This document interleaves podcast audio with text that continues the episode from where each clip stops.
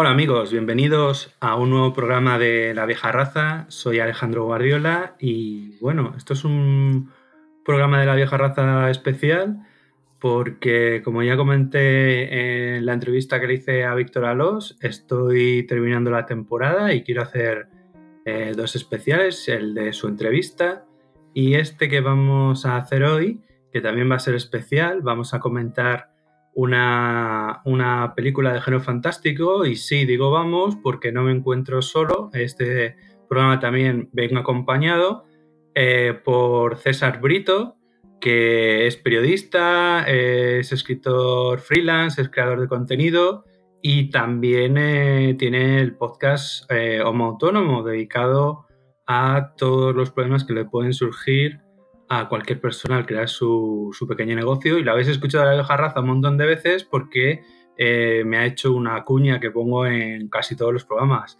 César, buenas tardes, ¿cómo estás? ¿Qué tal, amigo? Muy bien, ¿y tú cómo estás? Bien, con un poquito de calor, estamos grabando esto en agosto y con un calor horrible, pero bien, todo bastante bien. Bueno, pues para, para este podcast lo que hemos hecho ha sido elegir una película del catálogo de, del catálogo de, de Prime Video y, pasar a comentarla, que además los criterios han sido en plan de a ver qué hay por aquí nuevo que no hayamos visto ninguno de los dos y hemos dicho, venga, esta película es eh, Gretel y, Hansel, que además yo la tengo por aquí de, fondo, sin sonido. Se supone que es un, un recuento, un retelling de, de los cuentos de, de, hadas. Y, bueno, nos llamó la atención para, para comentarlo. Pensamos que a lo mejor podía, podía dar juego. Y, bueno, ¿qué, ¿qué, te ha parecido así en primeras impresiones, César? Mm, pues no está mal, es decir, no es nada del otro mundo, no te va a reventar la cabeza posiblemente, pero tanto si eres seguidor del género como si te gusta experimentar o bichear por los catálogos de las plataformas, una tarde tonta puede tener cualquiera y te vas a lavar la papeleta súper fácil seguramente. No, no, no me ha desagradado del todo, ¿eh? no ha estado mal. Sí, bueno, yo, yo creo lo mismo, aunque hay, hay momentos de la película con los que me he desconectado un pelín y sí que ha habido cosas que no, no me han terminado de gustar, incluso por momentos me, me ha aburrido un poquillo, aunque bueno, eh, es, es una película que tiene eh, unas cuantas escenas mm, bastante interesantes y bueno, la historia es la de siempre, pero comentada de, otra manera. Cabe decir que, esta peli es de este año, es del año 2020, que supuestamente se estrenó el 31 de enero, aunque yo la verdad es que no creo que no se haya llegado a, España, porque además estoy viendo que es una coproducción de Estados Unidos, Canadá, Sudáfrica e Irlanda y que se rodó en, en Irlanda. Entonces, a mí me da la sensación que, esto no se ha estrenado en cines en España por, ningún lado. Y bueno, a veces las plataformas pues también nos permiten esto un poquito, ver, ver cine que de, otra forma eh, se quedaría fuera del circuito comercial. Yo de hecho no sé si esta película por el formato que tiene, por la duración y por el concepto de película en sí, que ahora hablaremos de él, tampoco estoy muy seguro de que hubiera tenido demasiada cabida en el circuito comercial de los cines como tal, ¿no? Me da la sensación de que, de que no, además es una película bastante cortita, que no lleva ni, ni a 90 minutos, creo que son 88 minutos, pone, pone la ficha y además, eh, como comentábamos ya fuera de, fuera de línea, eh, esto tiene un presupuesto de 5 millones de dólares, o sea, para los americanos esto es prácticamente cine independiente y, se nota que, son muy minimalistas en la producción, no hay un despliegue de reparto inmenso, hay una, aparte de secundarios y de relleno, hay una media docena de personajes como mucho, aunque yo creo que el peso realmente lo llevan dos personajes, ahora hablaremos de ello. Y, nada, está todo bastante bien, está aseadita la producción, está todo bien utilizado, eh, los recursos necesarios bien usados en el momento que deben usarse. Los efectos visuales, sin ser mm, muy de volarte la cabeza, no son malos. Eh, los dos, tres secuencias donde son necesarios están bastante bien llevados. Quiero decir que no chirría nada en absoluto, no hay nada fuera de, sitio, por lo menos para mí. Y nada, no, no está mal. Ya te digo, a mí, yo diciendo contigo, yo no sé si es el cuento de siempre o la historia de siempre. Sí es cierto que es un retelling, pero yo lo interpreto más como una excusa para contar otra cosa. Luego, luego hablaremos de ello si quieres, porque yo empecé viendo la película como con esa, no prejuicio, pero con esa idea en la mente. Esto es, pensaba yo, el típico cuento clásico que han vuelto a contar de nuevo, adaptado a los tiempos contemporáneos, como, no sé, ya han hecho pues, con Caperucita Roja, Blancanieves, ya Gigantes o Maléfica incluso. Pero eh, conforme avanza el metraje, mm, va colocándote, en, eh, creo yo, en el sitio en el que el director pretende colocarte. Y no, no me ha desagradado, me, ha parecido interesante esa perspectiva, de hecho. Eh, bueno, sí, cabe decir que, el, peso de la película lo lleva el personaje de, Gretel, que está interpretado por la americana Sophie Lillis, que bueno, la cara nos puede sonar porque era una de las protagonistas de, la película de, It, la novela, la novela de Stephen King, de la que se han hecho eh, dos adaptaciones en dos partes, una del año 2017 y otra de 2019, pues ella estaba en esas en esas pelis de Andy Muschietti, la de 2017 y en la de 2019, pues algo menos por, cómo es la trama. Y además, esta chica también es conocida porque también en este año, en febrero de 2020, pues ha estrenado eh, una serie de, Netflix que se llama I'm Not Okay With This. Este, esta, serie de seis episodios que tiene, que tiene como que tiene como punto de partida, pues igual, eh, una, una, adolescente, etc. Así que, así que bueno, la tenemos, la tenemos por ahí y, y esa es la única cara más o menos conocida que yo recuerde de, todo el reparto. No sé si tú, si tú la conocías, si conoces a, a mí no, no me sonaba. Más no me sonaba porque yo el género, digamos, de terror fantástico no es de mis favoritos y no, no voy de cabeza a las salas para ver este tipo de películas y de hecho no la he visto, prefiero la, novela, pero eh, no me, no me sonaba. Quería tener un ligero o un vago recuerdo de Alice Krieg, que es la que hace de Olda o la bruja, vamos, pero no soy capaz de ubicar dónde he visto esa cara antes. Así es, que no. Es de esas actrices que, suelen ser, yo creo, secundarias y que nos suenan de otras películas, pero que no terminamos de, ubicar de, exactamente de, cuáles. Decías tú que el, peso de la trama y la película realmente recae sobre, sobre Gretel y, a ver, no engaña. De hecho, la, peli se llama Gretel y Hansel. Sí, que fue, una, cosa curiosa. Cuando elegimos la película te, te, dije, oye, no es Hansel y Gretel, es Gretel y Hansel. Y yo tenía cierto temor a que fuera el ejercicio este tan artificial, que no digo que sea innecesario, solo artificial o ligeramente forzado de mm, colocar la figura femenina por delante de, de los estereotipos establecidos y que fuera una historia que por esa inmersión y por esa inversión de, de roles de protagonismo, pues igual la trama se resintiera. Y sin embargo, no, al contrario. De hecho, es lo que más me ha, me ha gustado de, esta propuesta, que si quieres nos metemos ahí ya a saco y te cuento un poco lo que... Sí, claro, por supuesto. Eh, yo creo que, no sé si tú estás de acuerdo conmigo, eh, evidentemente cuando uno ve una readaptación al cine de una historia clásica, tiene por una parte muchos puntos a favor y otros puntos en contra. A favor es que es una historia que todo el mundo conoce. Es decir, si todo el mundo tiene en mente el cuento de Hansel y Gretel, ya sabe lo que va a pasar y medio presupone cuál es la, intrahistoria y la, parábola o el mensaje final que tiene la historia. Esto facilita mucho el trabajo, creo yo, al guionista o al director incluso, pero también tiene el, problemilla o el, obstáculo de que precisamente por eso, por ser una historia de sobra conocida, resulta muy complejo aportar un giro, mm, no sé, novedoso o una propuesta que, sorprenda al espectador, ¿no? Y claro, a mí me, pasaba esto, digo, va, va, a ser una historia de Hansel y Gretel, clásica, de acuerdo que la chica va a tener más protagonismo, veamos por qué. Y eso es lo que a mí me ha sorprendido. No sé si tú estás de acuerdo, insisto, pero yo creo que eh, la historia de Gretel y Hansel, aparte del cuento clásico, que insisto, yo creo que a partir del primer tercio de la película deja de tener demasiado sentido o nos lleva por otro camino, por decirlo así, es más el, el viaje hacia la edad adulta, en este caso del personaje de, de Gretel. De hecho, es una chica que no sé qué edad tendrá la actriz en la vida real, pero pasa por adolescente perfectamente, casi que preadulto. Y es un poco el, viaje hacia esa edad adulta y lo que ese viaje conlleva, ¿no?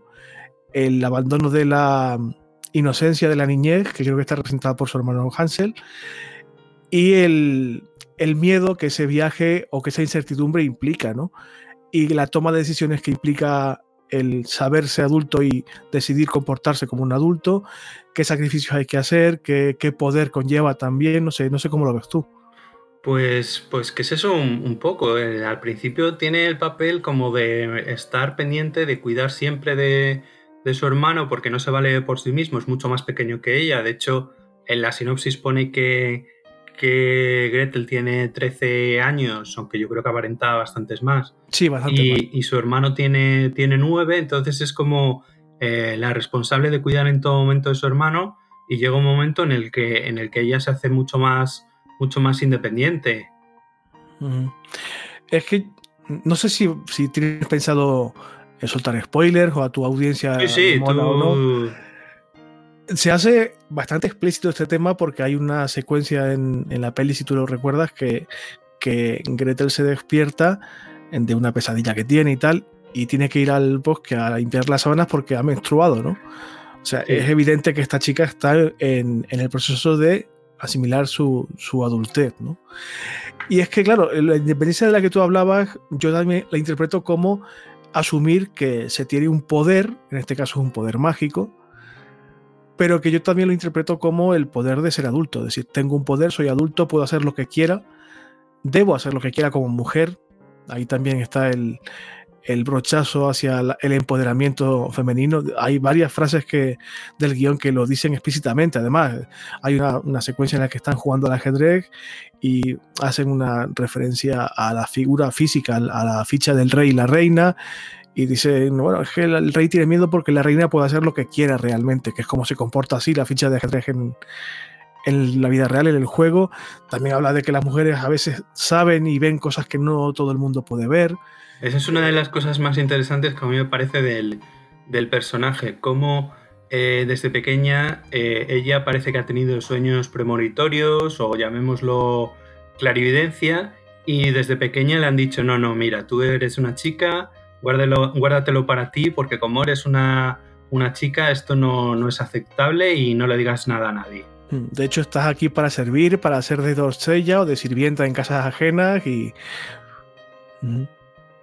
Sí, por, ahí va en muchos, en muchos sentidos y como decías tú, pues sobre todo en cuanto a, esos poderes mágicos, clarividencia, sueños premonitorios, etcétera, la película también es eh, trata de, cómo ella va mm, dando rienda suelta o le facilitan eh, que vaya dando rienda suelta a, todo eso que, ve, a todas esas cosas que, siente y, a no a, su propia libertad como, persona, como ya como mujer, porque ya es una mujer, como decías tú antes, y, la película también va un poquito de eso, de lo que, de lo que comentabas tú, el paso de, de niña a mujer y cómo ella poco a poco va descubriendo que, es independiente, que tiene, que tiene cierto, cierto poder y cómo va descubriendo y afianzando ese poder y también dándole rienda suelta. Y, y con, con, no solamente con sorpresa, como nos podría pasar a todos si descubrimos que tenemos poderes, sino hasta con ambición. De hecho, el personaje de, de Gretel le pregunta a la bruja, oye, ¿y puedo dominar las cosas que yo quiera? materiales, y, o sea, ¿puedo dominar el mundo? Y sí, sí, casi todo puedes dominarlo, claro.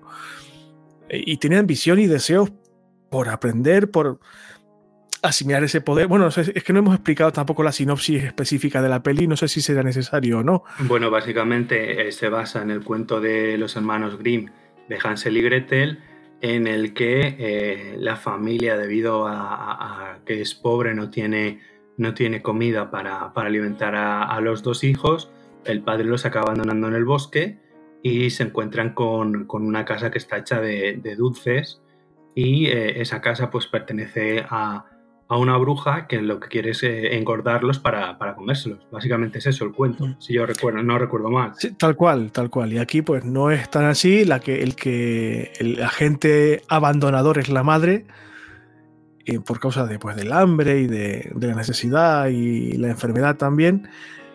Y la casa no está hecha de caramelo, evidentemente es una casa normal, inquietante. La escenografía es muy interesante porque... Sí, mm, tiene, tiene alguna fotografía bastante bastante curiosa. Sobre todo iba a comentar yo después, por ejemplo, el uso de, la luz, de los filtros. Justo, lo tengo aquí apuntado, macho, me has leído la mente. O sea, empieza con colores muy fríos, muy oscuros. De hecho, uno de los, no defectos, pero de las cosas que menos me han gustado del primer tercio, la primera mitad de la película, es que por momentos es demasiado oscura que tampoco engaña. El título reza así, por lo menos en español. Un oscuro cuento eh, de hadas. De hadas y es oscuro en el sentido literal y figurado de la palabra. Para mí es incluso demasiado oscuro. Pero sí, el primer tercio, la primera mitad eh, son colores fríos, ocres.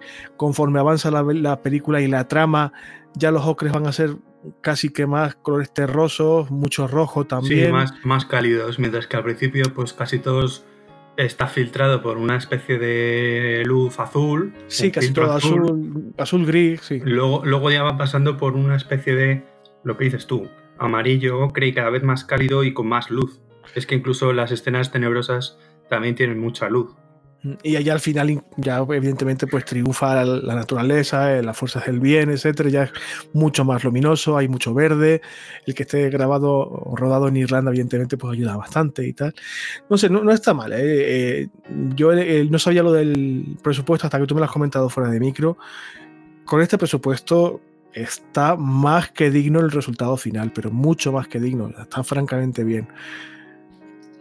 Sí, sí, ya te digo, es que, bueno, yo es que siempre me busco información como esta de, lo que analizamos, de lo que miro la vieja raza, porque creo que es relevante sobre todo a la hora de, las expectativas. Es decir, con, con, este presupuesto, la verdad es que la película no está nada mal, porque es que es prácticamente cine independiente eh, desde luego para los americanos, yo es que no creo que las cintas que vayan a Sundance no, no vayan por, por ese camino en cuanto a dinero que se refiere. Y bueno, eh, como decíamos antes, no es que tenga demasiados efectos especiales, pero las escenas en las que tiene efectos especiales están bastante bien logradas.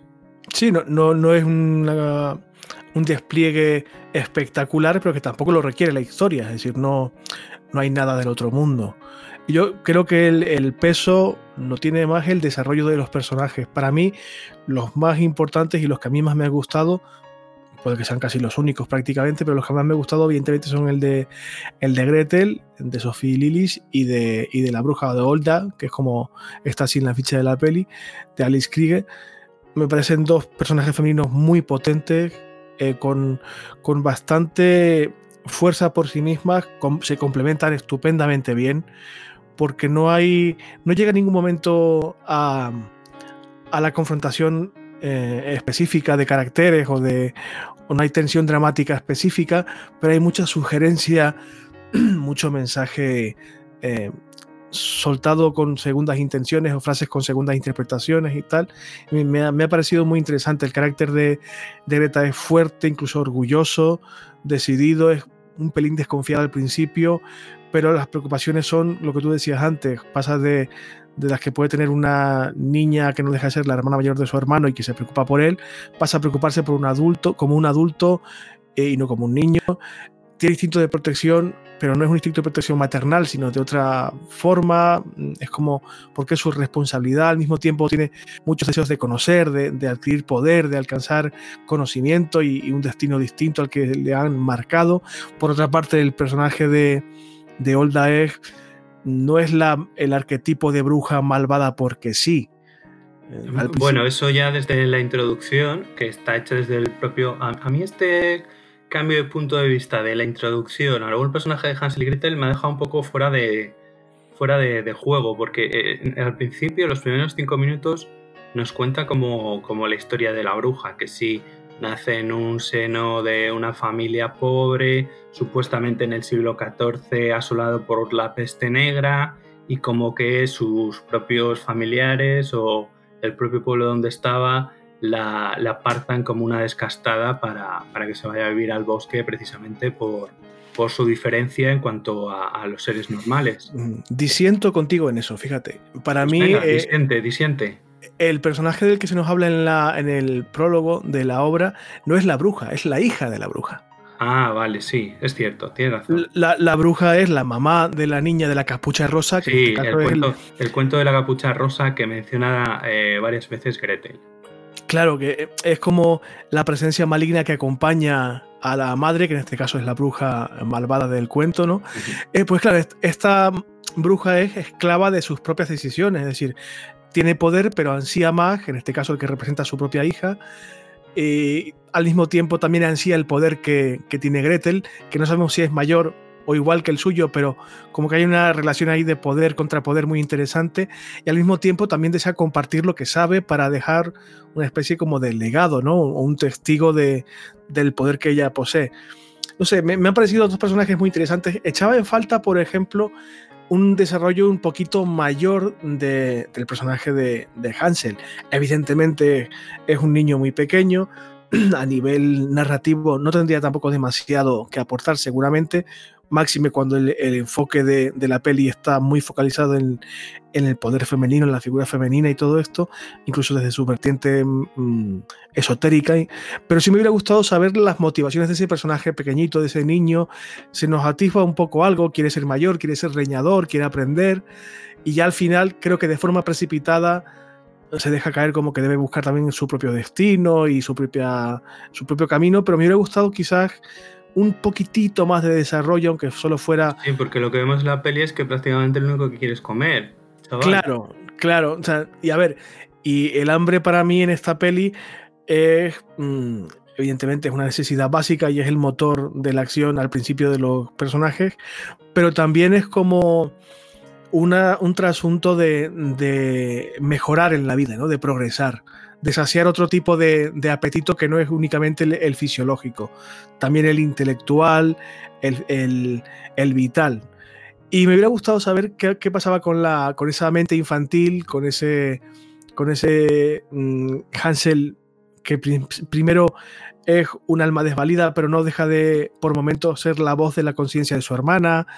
Eh, no sé, me hubiera gustado quizás un par de pinceladas más. No, insisto, no habría ido a ninguna parte porque tampoco puede aportar mucho más a la historia. Pero me hubiera gustado quizás un, un, desarrollo un poquito mayor, pero desde luego, tanto el papel de Olda como el de Gretel está fantásticamente desarrollado. Las dos funcionan perfectamente juntas y por separado también. Y no sé, me, ha, me, ha, parecido muy interesante. Y fílmicamente no hay nada del otro mundo, salvo lo que tú comentabas antes de los filtros, el color, la fotografía.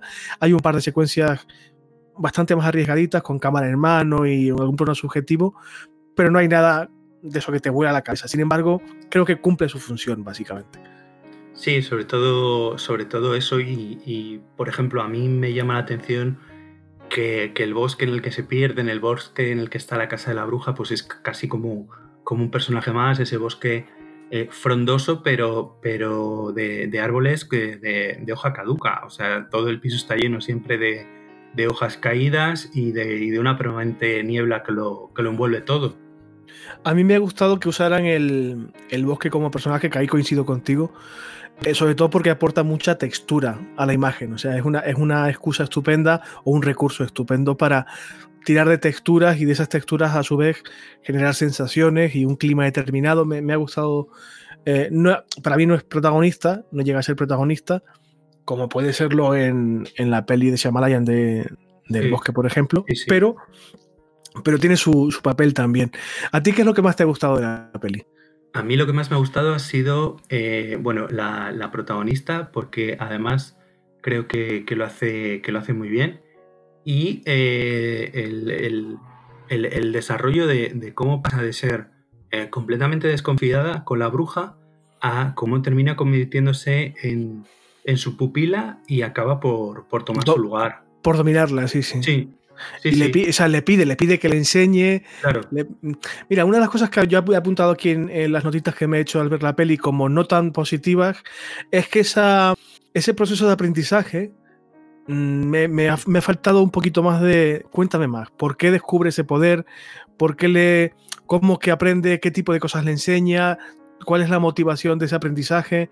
Me hubiera gustado ah, siquiera, nada, apenas un par de, puntadas para entender un poco, o sea, cómo sabe que tiene poderes, qué tipo de poderes, los acepta sin más. Alguien tan desconfiado como ella al principio no entiende que ese poder va, a llevar un precio.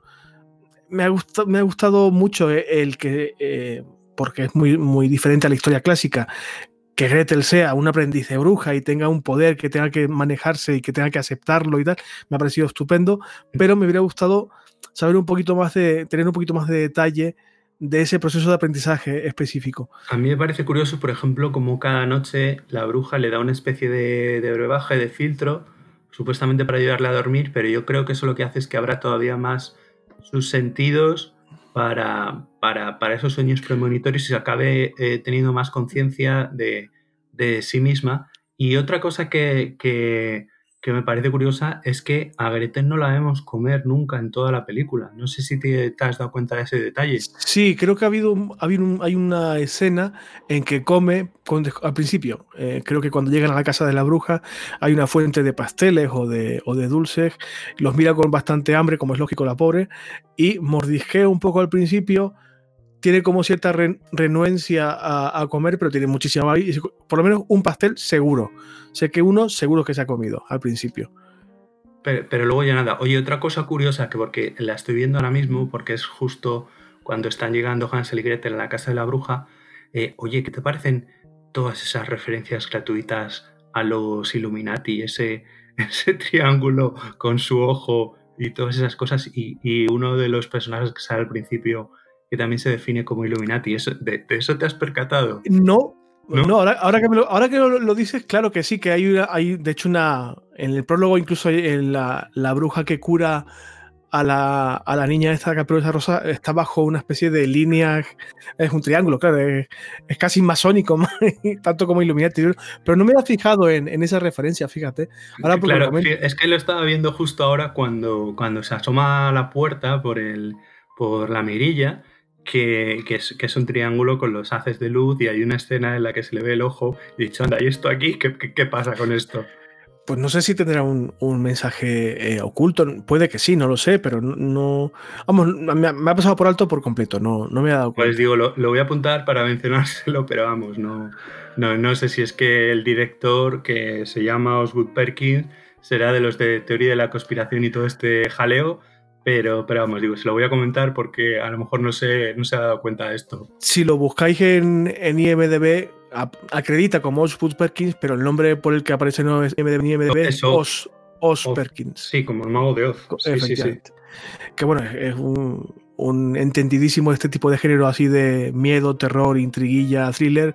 Creo que es el, no sé si director o guionista de mm, Soy la maravilloso, la cosa hermosa que, habita esta casa o algo así, era el nombre de la película. Era una película de esta actriz eh, británica que salía en, en Luther, vamos, y en tantas otras, otras series, ahí no me acuerdo ahora cómo se llama. A mí me gusta bastante esta chica. Es que no lo sé porque, insisto, no es mi género favorito, pero que no es, no es nuevo en el género, quiero decir, que ha sabido aprovechar sus conocimientos, eso de, crear clima, de crear ambientes, no, me, me, ha gustado bastante. Y aparte tiene una estupenda carrera como guionista, sabe, sabe, incluso como actor, sabe lo que se hace, desde luego.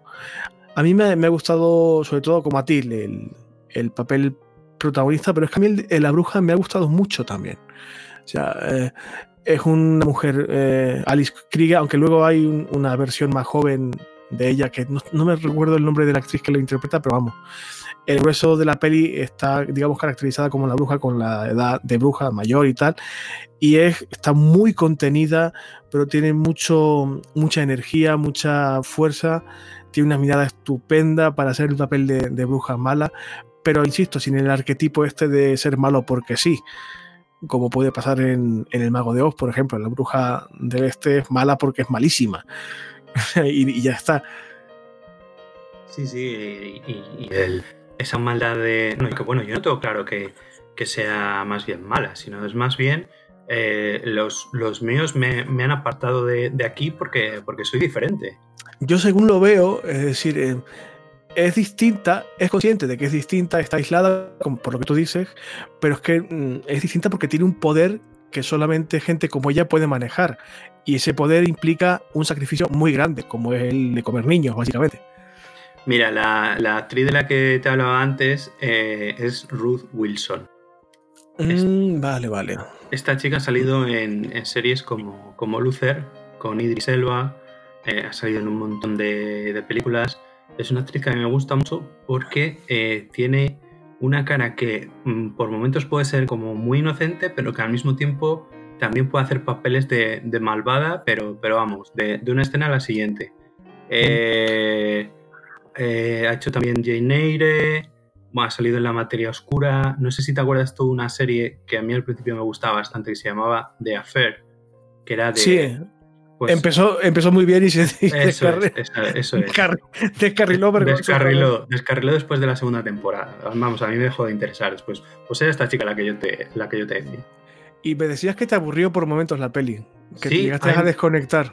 Hay momentos, en eh, la mitad de la película, que, que, me, que, me, hizo desconectar, porque veía que eran como, como que no tenía continuidad entre escenas, como que eran escenas como, como muy aisladas, que la narrativa no, no, me estaba enganchando por eso, porque eh, era como, como escenas muy aisladas. Se despierta en la cama, tiene el sueño es en el que ve los niños en el espejo, que la verdad es que esa imagen me parece que, que está muy, muy curiosa. Eh, ella sentada a la mesa con la bruja, pero que como continuidad de una escena a la siguiente, eh, a mí me parecía que, a él le falta un poco de, continuidad entre escenas, como que, a lo mejor tiene eh, incluso a lo mejor demasiada elipsis entre, entre cada una de ellas. A lo mejor le echabas en falta un hilo conductor un poco más sólido, a lo mejor. Sí, eso es. Yo, sin embargo, no, no noté ese, ese, salto. A mí no, no llegó a aburrirme, básicamente porque no, no, te da tiempo en 90 minutos a aburrirte, por lo menos a mí no me, no me daba tiempo. No, por ritmo desde luego que no, que no. No, no se percibe que tenga un lento o que la acción sea, sea aburrida, porque además mm, las escenas, mm, excepto alguna, no, no recuerdo que sean demasiado largas. No, y ni siquiera, incluso las que son más cruentas o más explícitas, tampoco son muy explícitas. Es decir, yo, que yo recuerde, la única que se me viene aquí, a la, hablo de memoria, ¿eh? cuando por fin descubren, claro, que tanta abundancia alimenticia es, digamos, lo más, entre comillas, sangriento que recuerdo y ni siquiera lo es mucho. Sí, por ese sentido, la verdad es que terror que. o, el suspense, más bien diría yo, más que terror, porque yo creo que, que, se adscribe y se pega al subtítulo, un cuento oscuro. Claro. O sea, no, llega al terror, sino que eh, es más un, un suspense, un thriller oscuro mm. con alguna escena puntual. De hecho, ni siquiera tira del, del manido susto con el sonido Sí, por el estilo que estamos tan acostumbrados en películas de, las que están ahora en boga, de las del tipo de, Conjuring y Annabelle. yo no soporto. No soporto ese recurso, no me gusta nada. Yo lo paso fatal porque me meto mucho en las pelis y paso un miedo atroz. Pego unos botes en la sala que me hacen quedar fatal con la gente y por eso no voy al cine a ver este tipo de pelis porque, porque pego unos botes, pero decentes. Y no me gusta el recurso. Y el hecho de que sea eso más inquietante que terrorífico me me mantiene, digamos, en el, en el carril de la peli. Yo creo que una de las cosas que sí me gusta es que eh, consigue crear una atmósfera de, tensión como, como, muy densa, como muy, muy palpable, sabes que, va a pasar algo, estás viendo a la bruja y dices, se lo, se lo va a comer, se lo va a comer, se lo va a comer. Y, y, eso sí que me gusta, o sea, la forma que tiene de crear esa atmósfera es que es densa, que es, que es que es pesada, que ahí estás palpando algo de que eh, eh, mm, se, está, se está cociendo algo. Sí, y que hay algo oscuro ahí que no sabes realmente qué No sabes si es la casa, si es el bosque, no sabes realmente dónde está esa, esa presencia maligna. Y eh, de hecho, la localización de la peli no es más allá de la casa y los alrededores. Es decir, no hay tantas localizaciones en la peli como para. No es un mundo abierto, por decirlo así. No, no, no. En eso, en eso la verdad es que está bastante conseguida. ¿Qué me dices de la forma de, la casa? Me ha gustado mucho. Tiene reminiscencias a, construcciones sajonas, incluso nórdicas. Y, mm, da la sensación como que la casa, bueno, evidentemente es más grande de lo que aparenta por fuera, porque ya en el, desarrollo de la peli hay, hay, unos subterráneos y unas historias, pero como que la casa tuviera su propio eh, universo contenido dentro de las paredes del edificio, ¿no? Es grande para ser una, no es la típica cabaña que se cae a trozos del bosque, no, no, no. Es una casa sólida, amplia, bien construida, luminosa. No llega a ser cálida o acogedora porque no, no da imagen de, de calidez, de vente que te voy a dar de comer, por eso no está hecha de caramelo. Pero tampoco intimida, es decir, no es la, casa que ves desde fuera y dices tú, ostras, aquí va a pasar alguna movida chunga, mejor no entro aquí. Y tiene líneas muy rectas, es muy estilizada. Mm, para mí no llega a ser un personaje, pero sí que contribuye mucho a que ese clima al que hablamos ahora se cree, ¿no? De que haya esa densidad ambiental, esa, ese mal rollo flotante permanentemente.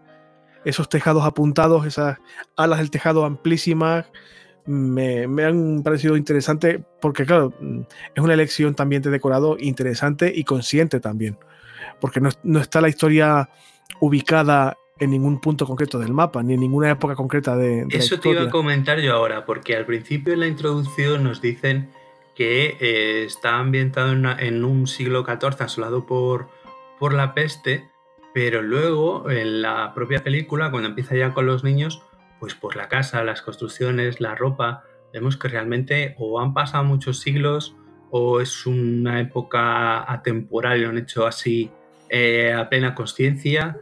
Yo no sé si la, la, capucha roja y el tocado de la bruja a lo mejor puede tener alguna reminiscencia victoriana, a lo mejor, pero tampoco está muy claro. No sí, sé pero, cómo... pero, yo creo que si tuviéramos que situarla sería más bien un siglo XVII, un siglo XVIII, incluso sí. a lo mejor un siglo XIX. Igual 19 se me queda demasiado próximo, pero tampoco es descabellado. Es decir, yo más lo ubicaría más en el, en el margen 17, 18, más o menos.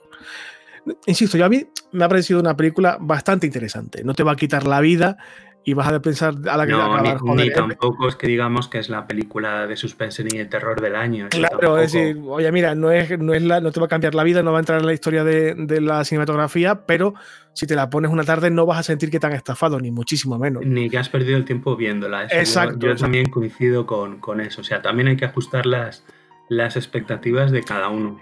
Y tengo la sensación de que si la volviéramos a ver otra vez, veríamos mmm, algún matiz distinto, volveríamos a ver mensajes subyacentes, podríamos ver más lecturas de, de, la historia. Creo que es una peli que, con, que puede envejecer bien, porque puede envejecer muy bien, al ser un cuento clásico y estar basada en parte en un cuento clásico.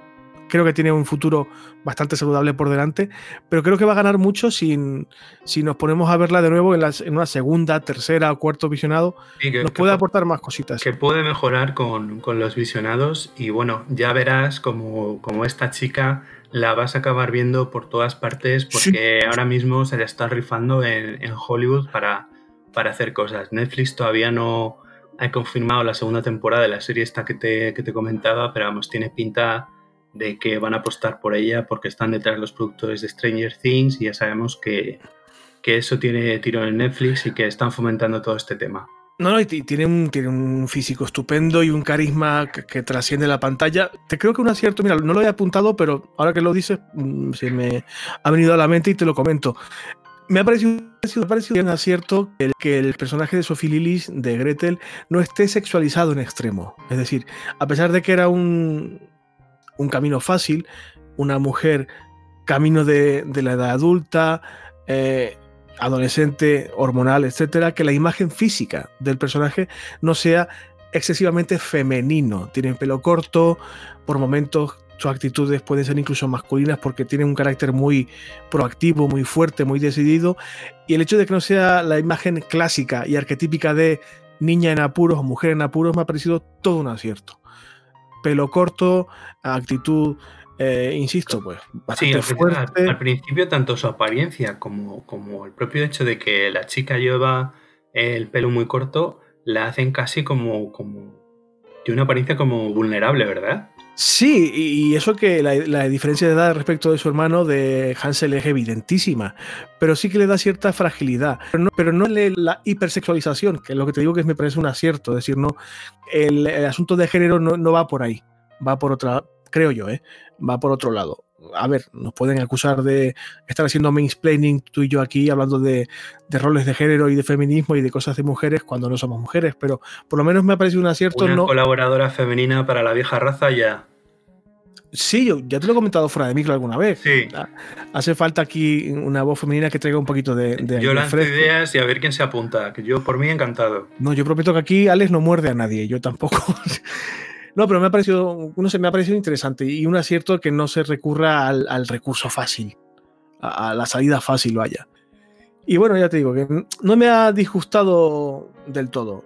Volveré a verla seguramente cuando pasen unos días, unas semanas, sobre todo para intentar eh, captar algún mensaje más, algún. Porque estoy casi seguro, ¿eh? estoy prácticamente seguro que cuando se tiene tan poco presupuesto una historia donde bajes al guion, pones toda la carne en el asador en el guion y cuentas una historia, cuentas la- el desarrollo del personaje de forma mucho más mimada que cuando tienes 10 veces más de presupuesto y vas al efecto, al efectismo, al fuego artificial. Aquí no, aquí es todo mucho más contenido y creo que la volveré a ver seguramente, eh, por lo menos un- otra vez más, para intentar percibir estas cositas como lo de los Illuminati que se me ha pasado por alto o alguna cosa más que habrá por ahí también, seguro. Yo es que dije, conociendo a César, se lo tengo, se lo tengo que comentar.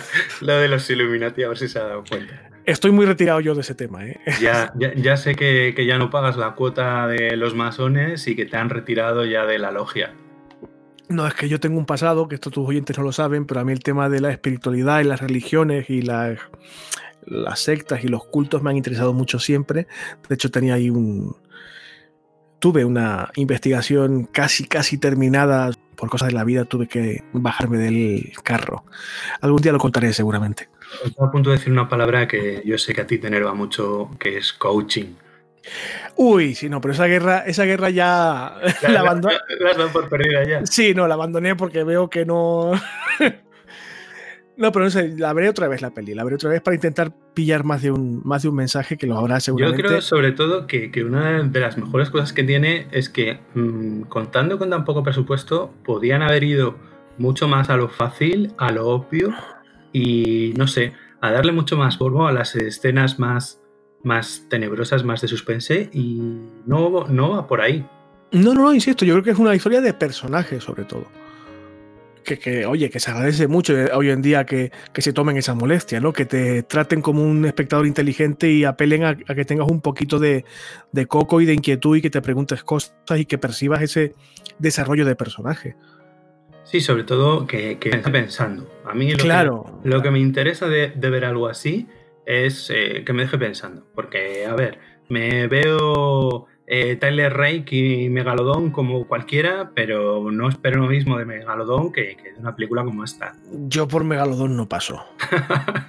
Yo lo, lo siento mucho, pero. No, no te pierdes nada. No, no, ahí está mi límite. Yo ahí creo que he visto por ahí un tráiler que es de una historia bastante friki de Heidi, súper sangrienta, eh, gore cómico, eh, que quizás la vea por la curiosidad que implica, pero eh, yo tengo muchas cosas que hacer, la vida es súper breve, ya tengo una edad considerable y estoy Bueno, ya en la... eh, tam- tampoco eres un anciano, ¿eh? no, no, no, pero estoy ya próximo a la edad madura y se me acaba el tiempo y necesito leer muchos libros todavía, ver muchas películas, ver muchas series y tengo que seleccionar mucho lo que, lo que veo. La verdad es que es una, una de las cosas que, que- que- que, bueno, son problemas del, del mundo, del mundo, que con la cantidad de contenido que tenemos ahora, tantas plataformas a nuestro alcance, el, filtro. Porque tú me decías el, otro día, fuera de, micro, que te has quitado de, Netflix porque perdías un montón de tiempo eligiendo qué es lo que querías ver. Claro, claro. Y, insisto, estoy seguro de que me voy a perder alguna cosa muy interesante seguramente. Pero ¿cuántos estrenos? No, no tengo nada en contra de Netflix. ¿eh? De aquí le mando un saludo y a sus trabajadores y estupendo. Y, que, de hecho están metiendo mucha pasta en el sector, cosa que se agradece. Y están cambiando muchas formas de ver el entretenimiento visual a día de hoy. Pero, ¿cuántos estrenos buenos hay cada mes? O cada trimestre. Pues, ¿Cuánto pues- tiempo? Pues, pues no tantos, porque eh, el, el modelo suyo se está basando en pegar el pelotazo con, con una serie, consumirla rápido y a la semana que viene tienen otra. Entonces, claro. el, problema, el problema que tienen es, es el siguiente. Ellos buscan que eh, la gente se suscriba a su servicio. Les da, eh, les da igual qué.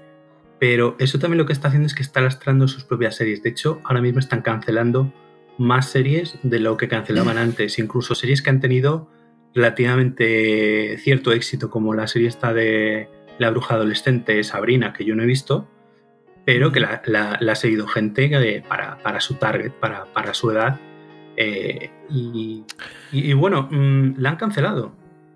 O, sea, o sea, no se libran ni las propias series de, Netflix de, la cancelación porque buscan un, pelotazo un pelotazo rápido y tener así tres o cuatro al año para poder sacar otras cosas que a lo mejor no, no son tan seguidas o, y dentro de eso pues pues cabe de todo. Hay cosas buenas y hay cosas de, mala calidad que, las ves y dices, pues mira, he perdido el tiempo viéndola. Es que es eso, o sea, yo primero me di cuenta de que había estrenos potentes por temporada, no más de media docena. Hablo de auténticos estrenos potentes de, del estilo de Mandaloriano en Disney Plus, o, sea, potentes, o, The Voice en, en Amazon.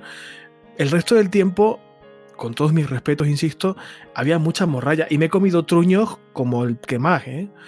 Pero primero era consciente de lo que estoy tardando para elegir una peli, por un lado, y lo que tú decías ahora, de la mierda que me acabo de comer. Que no pasa nada, todos tenemos parceles culpables, supongo que tú también, y todos tenemos ese momento de. a ver, hay cosas que también, pues, eh, mm, no es lo mismo lo que yo veo cuando estoy solo en mi casa, tranquilo, con una cerveza, que lo que yo veo cuando estoy cenando con mis amigos un sábado por la noche.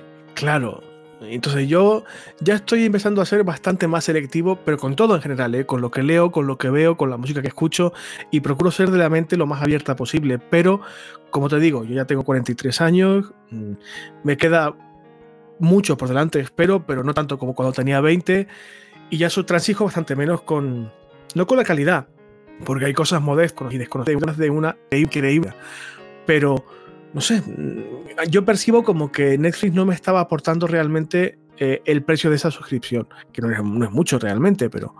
Y temo que Amazon mm, le pase un poco lo mismo, si no ahora a, corto plazo, que se deje llevar por esa dinámica de lo que tú decías, de creación y de... Yo creo que, que, que están optando por una cosa parecida, pero no tanto de la misma forma, porque si te fijas, Amazon no está sacando tanto contenido propio, sino que está eh, aportando más, más películas que son estrenos hace poco y sus series, sus, eh, su contenido propio, le está primero mucho presupuesto y no está abusando de, él. O sea, series propias acaban de sacar la de Hannah, que estaba basada en aquella película de, de, hace unos años, que bueno, en fin, a mí no me convenció, pero, pero, pero bueno, pero tienes cosas como The Voice que decíamos, hoy de ciencia ficción que reseñé yo también en La vieja raza, como es Tales from the Loop.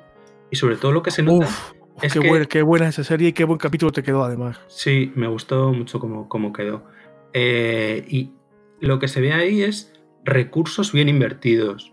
Mientras que en Netflix parece que, que, en unas cosas invierte, en otras no. Yo una serie que esperaba con, con mucho ansia, porque he leído los libros, era la de The Witcher, la de Geralt de Rivia. No, no la. A ver, no la puedo sacrificar porque espero mucho de una hipotética segunda temporada. No, está, está confirmada la segunda temporada. Y porque a mí Henry Cavill, a pesar de que soy muy heterosexual y mucho heterosexual, me tiene, mm, o sea, subyugado la, la, calidad, no ya como actor, que no se le puede pedir mucho, pero es que físicamente es Geralt de Rivia, o sea, pues, pues fíjate que... Eh, a, mí, por lo menos me lo pareció. ¿eh? A mí la serie, eh, las pegas que le tengo es que tiene problemas narrativos, que tiene problemas de, diseño y producción, que tiene problemas de, efectos visuales, de efectos prácticos, de las prótesis, madre mía. Mm. Ya, ya, sí, mm. bueno. Mm, sí. las lentillas, hay alguna escena en la que se ve a Gerald de frente que, que parece Gerald Pizco. A ver, hay que partir de la base de que los libros son realmente buenos. Son real, realmente buenos. A ver, yo, yo siempre que me enfrento a una cosa de esta, separo siempre el producto del que procede de la adaptación. Claro, es que, para, para, comparar del producto del que procede, pues, pues ya lo tengo y ya lo he leído. Claro, son cosas diferentes, están destinadas a públicos distintos, pero claro, es inevitable tener esa expectativa apoyándose en lo que conoces que es el libro. Entonces, cualquier cosita que te chirríe te va a hacer polvo porque es un desequilibrio súper grande con tu nivel de expectativa. Como es claro, claro, ya te digo, yo tenía las expectativas muy altas y me decepcionó un poco. Espero que, mejoren ciertas cosas que para mí fallaron de, esa primera temporada. Bueno, eh, la rodaron en parte en La Palma, que es donde soy yo, en Canarias, y así que estoy contentísimo por eso, pero sí, reconozco que no, no es todo lo buena que podía haber sido, eso sí, sí es verdad. Claro, y además es que tienen un material de partida buenísimo, tienen a la gente que hemos leído los libros, a la gente que ha jugado a los videojuegos, es que tienen, lo tienen todo para que la serie sea un éxito. No sé, yo aún así confío, ¿eh? yo tengo esperanza de que la segunda temporada lo que tengan de menos bueno, pues lo mejoren un poquillo. Y yo creo que nos puede dar bastantes alegrías si hacemos lo que tú dices, de separar el producto audiovisual del producto literario, que no siempre es fácil, pero bueno. Estamos, aquí, estamos aquí divagando, pero de forma loquísima. No, hemos, pasado nada, no hay ningún problema. Hemos pasado de Gretel y Hansel a The Witcher, así de, por, compararlo con cosas así de género fantástico que puede conocer la gente en estos momentos y, que, que, bueno, ya te digo, para mí, eh, creo que Netflix lo que, lo que busca sus tres o cuatro pelotazos al año e ir manteniéndose un poquito con el resto. El problema que tiene su modelo es que la gente habla de, la serie que, del, momento, el pelotazo del momento, durante dos semanas. El resto del año no habla, no habla de ella. O una si puedes no, no, genera el interés o no genera el hype que, que puede generar algo en plan todos están buscando ahora su Juego de Tronos. Y eso, por lo menos en Netflix, no va a ser posible porque es que de Juego de Tronos se habla antes de que en la temporada, durante la temporada y después de la temporada. Pues y con una serie de Netflix eso no es posible. Voy a aprovechar que nos escuchan tus oyentes para confesar que no he visto Juego de Tronos. me lo temía. No he visto Juego de Tronos porque me dejó clavada la saga literaria, no la terminé tampoco, me quedé en la cuarta entrega. Eso hemos hablado tú y yo alguna vez, me parece, ¿verdad? Puede ser. Sí. Puede ser. Me, destrozó internamente eh, la boda roja. Acabé la tercera entrega a regañadientes porque me dejó herido de muerte. La cuarta entrega, y, y paré ahí. Y tenía ese regusto amargo con, el tener la saga ahí abandonada o aparcada por lo menos. Comencé a ver la primera temporada en su momento. Me gustó bastante la, la factura porque era impresionante, pero no me acabó de seducir. Sin embargo, dejé que la vida siguiera su curso. Todo mi entorno me dice que es fantástica, que ha cambiado las reglas de la ficción seriada como la entendemos hasta ahora, que está muy bien construida. Y voy a darle una oportunidad, voy a verla del tirón, todas las temporadas, no sé cuándo, porque no tengo tiempo ahora mismo, pero vamos, tengo intención de ponerme con ella para saber si realmente es tan, tan, tan buena como, como dice la peña. En cuanto a nivel de producción, a lo mejor sí que has visto Roma en su momento. No. ¿No? Bueno, pues, pues eh, la, primera o segunda temporada es un poco más contenido en cuanto a nivel de producción, pero a partir de la tercera ya es que yo creo que, que dobla lo, lo que es Roma. Y, bueno, sí, la verdad es que en cuanto a televisión, para mí con, con Breaking Bad, pero el final de Breaking Bad es, está muchísimo, es muchísimo más redondo, está muchísimo más conseguido. Me pasó exactamente lo mismo con Breaking Bad, fíjate. Eh, todo, todo, el mundo hablaba maravillas, yo no sabía de qué estaba hablando la gente y tal, y muchos años después de que pasara la ola de Breaking Bad, me puse a verla. Y me, acuerdo que me encontré con un amiguete en, en un bar, habíamos quedado para tomar algo y tal, y llevaba ese día casualmente una camiseta basada en Breaking Bad, de estas que te regalan en las tiendas frikis y tal. Y ¡hala! ¡Qué guay! De Heisenberg y tal. Digo, sí, sí, la estoy viendo ahora. ¿Cómo? Sí, sí, que la estoy viendo ahora. Estoy en el capítulo cuarto o el quinto de la primera temporada. Dice, ¿cómo? Digo, te lo juro. Joder, qué envidia, me dice. Digo, ¿cómo que qué envidia? ¿Cómo me gustaría estar como estás tú ahora, experimentando por primera vez Breaking Bad? Y yo pensé para mí, digo, ah, qué exagerado y tal. Efectivamente, vi la temporada completa y las que vinieron y para mí es la mejor serie en mi vida. Sí, es que me, además me parece que, en cuanto a nivel de construcción de personajes... increíble, increíble. La, evolución del de, profesor White y de Jesse es, pero increíble, increíble. Sobre todo de Jesse, que se va degradando el pobre cada vez más y va oscureciéndose.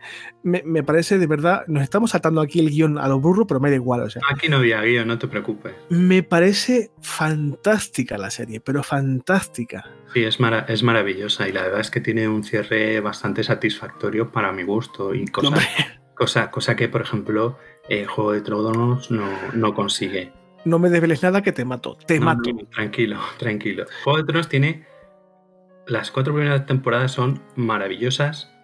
La quinta y la sexta probablemente tengan algunos de los mejores, y no los mejores episodios de serie que yo he visto jamás.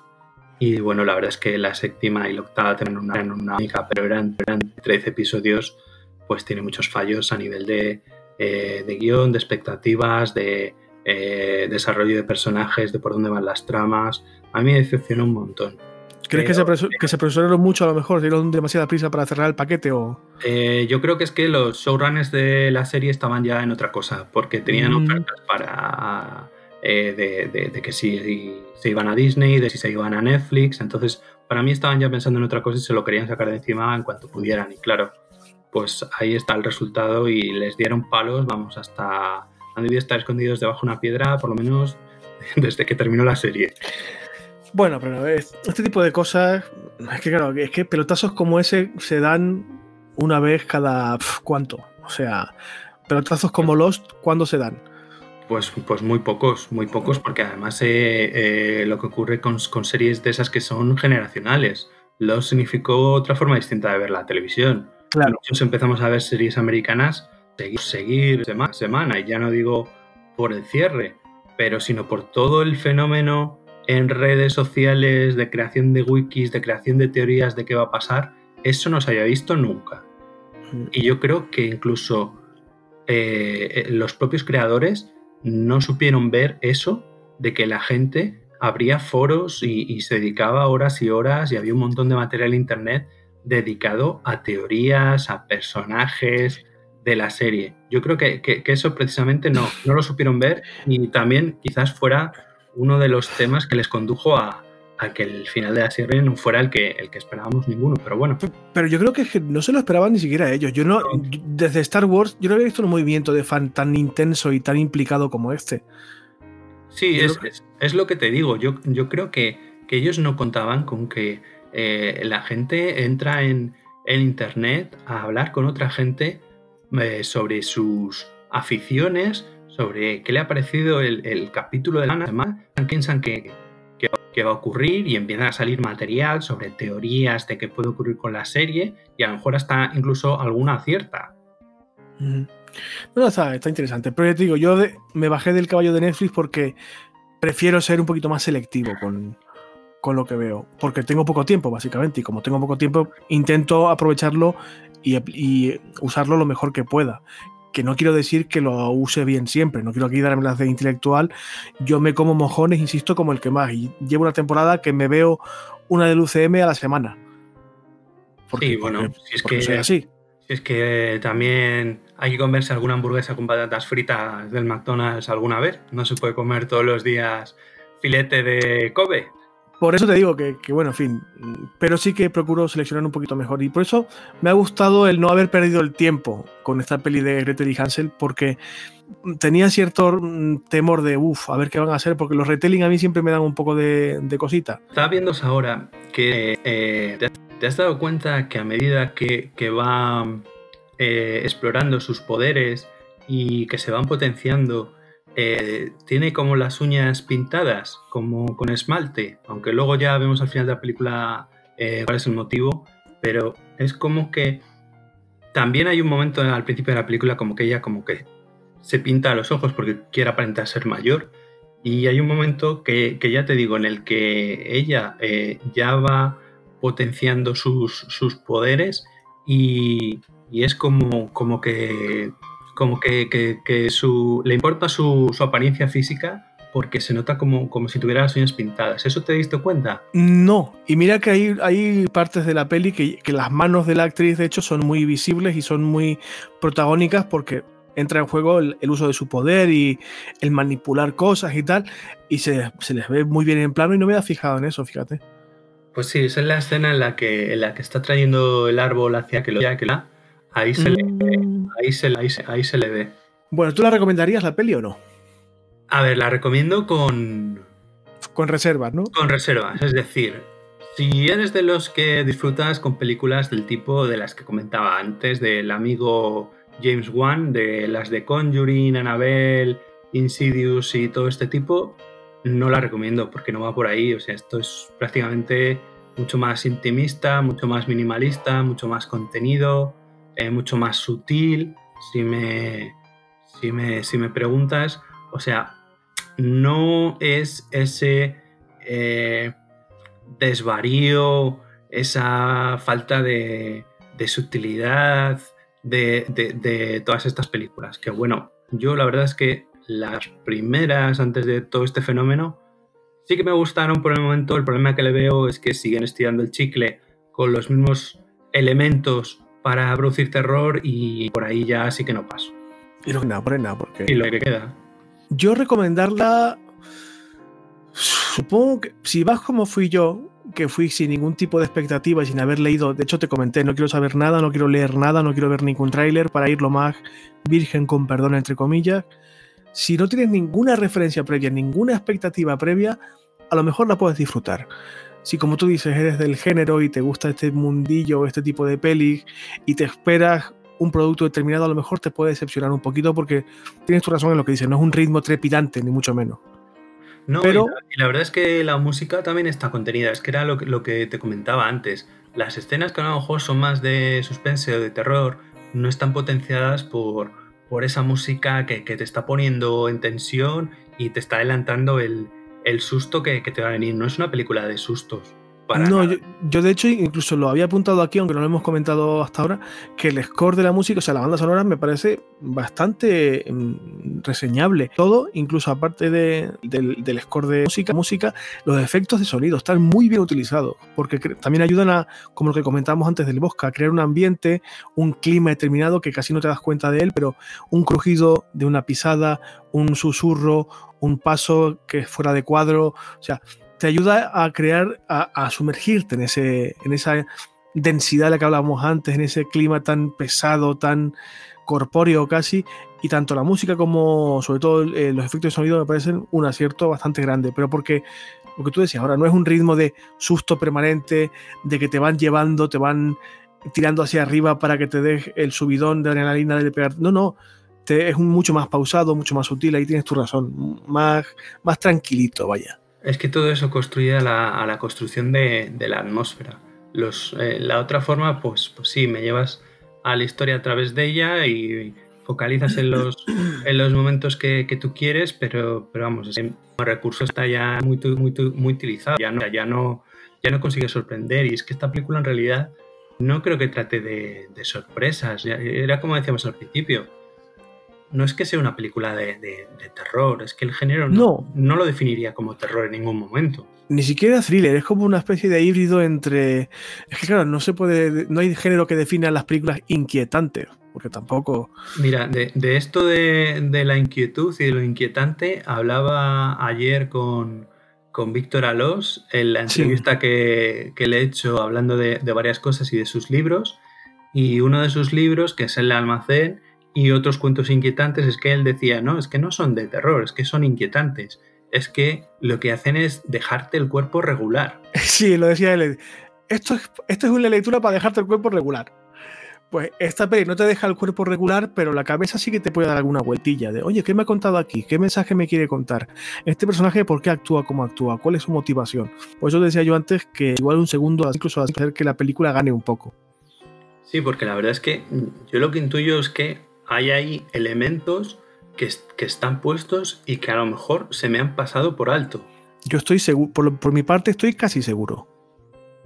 O sea, casi seguro. Eh. Eh, que, en ese sentido a lo mejor la vemos dentro de un tiempo y nos damos cuenta de cosas que ahora mismo no, nos, hemos percatado. No, es una, a mí me parece una propuesta interesante. Si no tienes ningún tipo de expectativa o no vienes del género para el género, me parece una propuesta interesante, incluso desde el punto de vista ya, desde el director y el guionista, una apuesta decidida por contarte la historia de otra forma y contarte una intrahistoria enganchada al cuento clásico bastante interesante, la verdad. Sí, la verdad es que como, como adaptación del cuento me parece bastante original por los caminos por los que recorre, es decir, no tenemos que. No, tiene que hacer hincapié en ciertas cosas porque ya lo conocemos, todos conocemos el cuento, está la cultura popular. Por ahí se dedica a indagar aspectos como lo que decíamos antes, el descubrimiento propio de, la chica, de Gretel. A mí una de las cosas que, más me ha gustado es como esta especie de, de, armario, de alacena, que ella cada Sí, poco va sí. entrando y va descubriendo. Es como, como una especie de, de movimiento parejo a, a su propio descubrimiento personal. No sé si. Claro, va, quitar, va quitando capas del pomo de la, de, la de la pared que esconde la puerta, o el pomo de la puerta va arrancando capas, o, o como el barniz o la madera, o. Sí, se, se va quitando eso que sería como lo, lo superfluo, lo que está podrido, lo, lo Eso. que, lo que, lo que ya no, lo que ya no funciona y, y va internándose y va haciéndose como, como, como va descubriendo, o sea, como si fuera abriendo su propia mente para, para otros temas más, más amplios y más trascendentales también. Por eso me parece interesante la peli, porque sin ser la octava maravilla del mundo, da para pensar un poquito, da para vueltilla. Eh, de principio que tú coincides conmigo, por lo que no, te- no has perdido el tiempo al verla, o sea, no. No, a mí no me da la sensación que haya, que haya perdido el tiempo, la verdad. Bueno, a ver si la gente eh, opina como nosotros, claro, porque esto nunca se sabe cómo. Y la verdad era, era lo, lo- lo que te decía. Me parece que esta película probablemente haya pasado bastante desapercibida y, y no sé, no, no tiene grandes nombres detrás y yo no creo que ni siquiera, como decía al principio de la presentación, esto se haya estrenado en ninguna sala comercial en España. Mm, Están los cines ahora como para estrenar, ¿sabes? Sí, la verdad es que sí. En el momento en que grabamos esto, creo que la película número uno en la cartelera fue la de la gente McKay y luego la de Santiago Segura. O sea, así está el tema, amigos. Pues sí, la verdad, pero, pero bueno, hay alguna cosa anunciada ahora para agosto, pero yo la verdad es que no creo que, que- que ahora mismo esté la cosa como para acudir de forma masiva al cine. Yo no voy a ir. Tú no, yo, ta- yo tampoco. Te lo digo así. Yo, revisiones de hoy, quieras, pero al cine, pues, mi- pues mira, no. Sí, por el momento no está, no está la cosa como para, para ir al cine. Habrá que esperar un poquito de tiempo todavía para, para volver a esto. Pero si me queréis llamar otro día para hacer otra de estas, yo encantadísimo. Por Yo, supuesto. yo tengo carrete aquí para echar la tarde entera si quieres. Mira, te, te digo en exclusiva una cosa.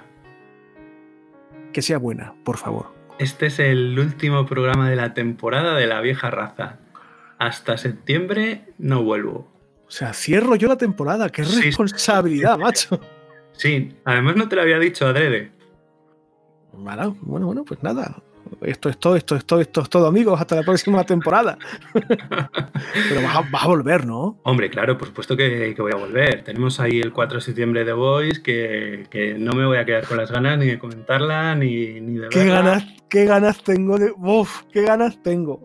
qué Mira, salvajada ese más es un- divertida. Ese es uno de los productos, por ejemplo, que a mí me encantaron los mix en su momento y la serie también me había gustado un montón siendo diferente a los cómics. Yo es que los cómics no los he leído, pero yo vi la serie y ya a mitad de, de temporada dije, pero qué hostias es esto. O sea, ¿qué me está contando esta peña?